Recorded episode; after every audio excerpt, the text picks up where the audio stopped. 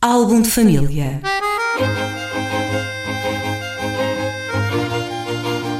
A origem e a evolução das famílias e dos seus sobrenomes.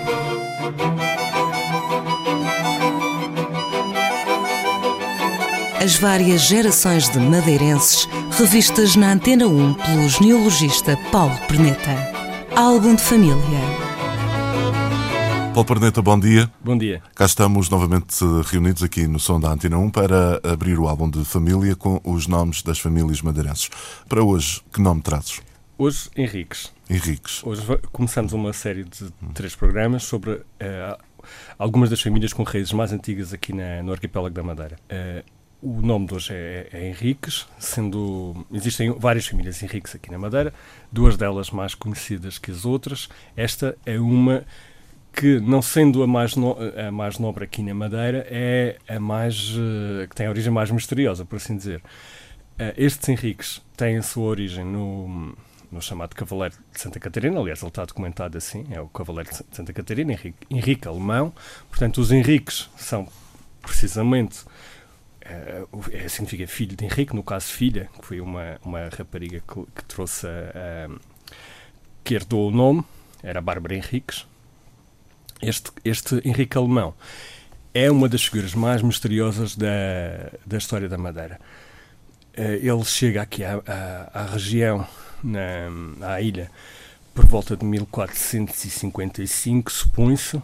Em 1457 recebe uma carta de Maria da, da Madalena do Mar, da, da zona que corresponde à Madalena do Mar, talvez desde, desde, desde, desde, que ele veio para cá, que sempre despertou a curiosidade. As crónicas antigas daqui da, que são já referidas por, pelo Henrique de Noronha, Henrique Henriques de Noronha, é curiosamente outro Henriques, uh, falam de um, de um tratamento particular que o, que o primeiro capitão, o Gonçalves Jarco, João Gonçalves Jarco, dava a este Henrique Alemão, com um tratamento uh, real, por assim dizer, e com bastante prerrogativas de, de, de, família de rei. E a que Ele, propósito é que, que isso acontecia? Pois, não, não se, nunca se soube ao certo quem é que era aquele personagem. Para ele se chamar, eh, portanto, para ele estar referido na documentação como Cavaleiro de Santa Catarina, supõe-se que ele tenha sido armado de cavaleiro em Santa Catarina do Monte Sinai, portanto, em Jerusalém, e que tenha sido alguém que foi em peregrinação à, à Terra Santa e voltou e no regresso estabeleceu-se aqui na Madeira. A tradição, já no tempo do, do Henrique Henriques de Noronha, uh, associava-o ao, ao rei polaco.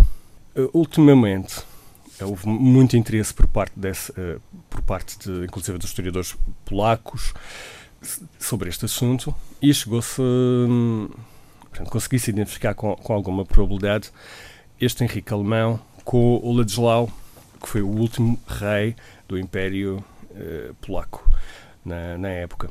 É, é um, personagem muito curioso. Este, este Ladislau, ele foi uh, o, um dos protagonistas da, da, batalha que acabou, com, que acabou por ser a batalha final do Império, que foi a Batalha de Varna, em 1444, uma batalha, curiosamente, contra o irmão do Drácula, o Mercé II, uh, filho do uh, Vlad Dracul e irmão do, do do Vlad, o, o empalador, que é o, o, a inspiração do Drácula. Portanto, uhum. que... Essas figuras têm uma base real, então? Tem, tem, claro. são, são figuras bem, bem conhecidas. Eram, eram pequenas. Eh, portanto, ele era o Mircea da Valáquia, que era um, pequeno principado, julgo eu, Uh, cristão que estava metido no Império Otomano, era vassalo do Império Otomano. Portanto, aquilo naquela altura já estava uma confusão com os muçulmanos, uh, os, uh, as forças islâmicas a, a, avançarem pela Europa dentro, não é? Que chegaram, a Batalha de Varna deu-se na Bulgária, que ficava precisamente naquele limite. Portanto, a, a, Europa, a Europa cristã estava a ser completamente empalada, não é? Por assim dizer, pela, pela, pelas forças muçulmanas que vinham do Oriente. E eh, já estava esta, esta confusão em que cristãos estavam lutando com cristãos, os outros uh, vassalos de, do Império Otomano, é que eu penso, aliás, que é uma das raízes por se dizer que o, para se dizer que o, que o Drácula era assim uma personagem maligna porque estava, era cristão, mas estava do lado do, dos infiéis.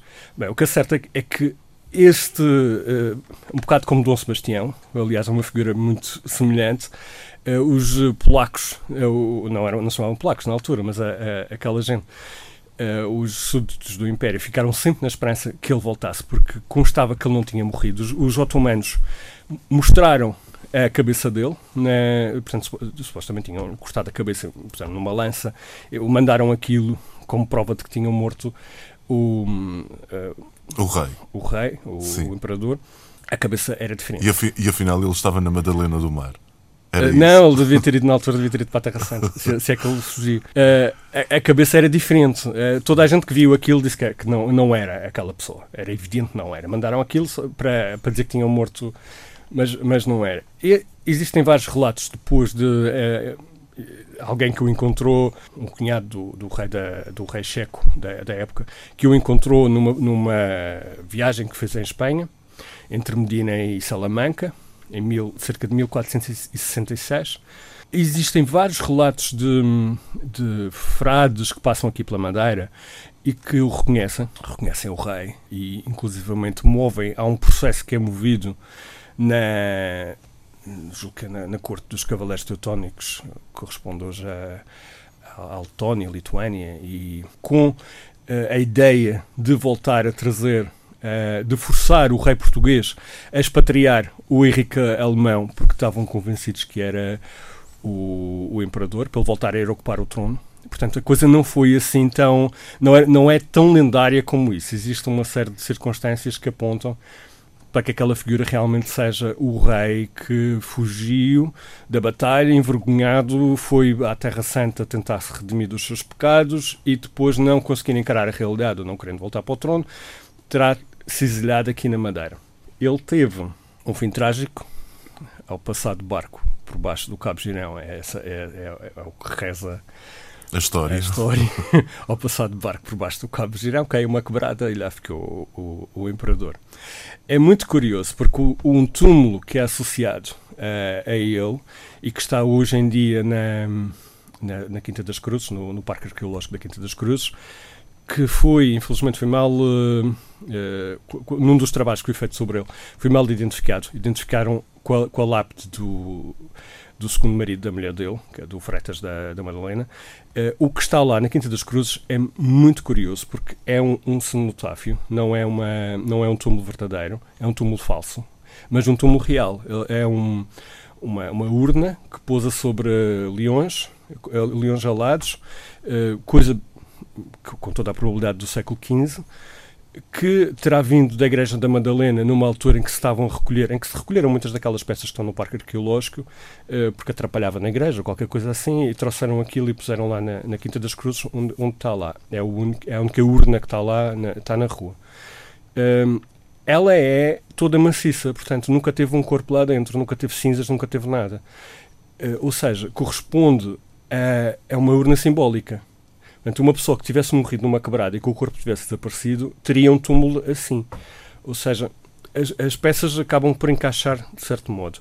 Ele teve dois filhos, teve o, o a Bárbara e o Sigismundo. E o neto Nicolau. Aliás, os próprios nomes uh, indicam logo uma origem uh, eslava né, da, daquela figura. O filho, o Sigismundo, supostamente teria ido de, de barco para recuperar o trono do pai uh, nunca chegou ao destino, portanto, nunca chegou a, penso que seria o continente português, morreu pelo caminho. A Bárbara, sim, a Bárbara que ficou cá, casou com o, o, o, que se julga é um dos escrivães mais antigos da Câmara do Funchal e deu uma, uma vasta prole, inclusivamente uh, tanto popular como fidalga, não, não esse, esse Henriques popularizou-se de certo modo ali uh, na zona do Funchal e é muito possível que alguns dos Henriques que andem por aqui, aliás, inclusivamente diz que os Henriques de Câmara de Lobos, os, os Gomes Henriques, têm a sua origem precisamente na, na, na família desta Bárbara. Então, ele casou com uma, com uma senhora com quem vivia lá na Madalena do Mar e eles of, ofereceram um quadro à igreja, que hoje está no Museu de Arte Sacra, onde supostamente estão os dois retratados. Portanto, está ele e a mulher. E a figura que lá está, de facto, é uma figura com um aspecto eslavo que, que, será a, a, suposta imagem dele. Portanto, quem, quem, quiser conhecer o. Quem for Henriques e quiser conhecer o, o ano passado, pode ir ao Museu de Arte Sacra e ver uh, o São Joaquim. É, é um quadro de São Joaquim Santana, é um quadro pequenino. Uh, e ele supostamente será, está como São Joaquim no, no quadro. Muito bem. Paulo Perneta, ficamos conversados por hoje. Abrimos o álbum nos Henriques. Para a semana voltaremos a abrir o livro em que nome?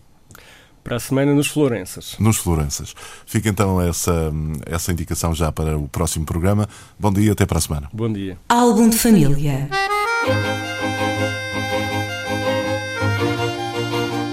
A origem e a evolução das famílias e dos seus sobrenomes.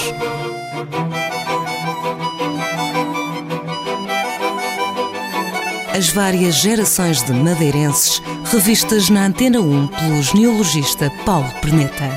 Álbum de família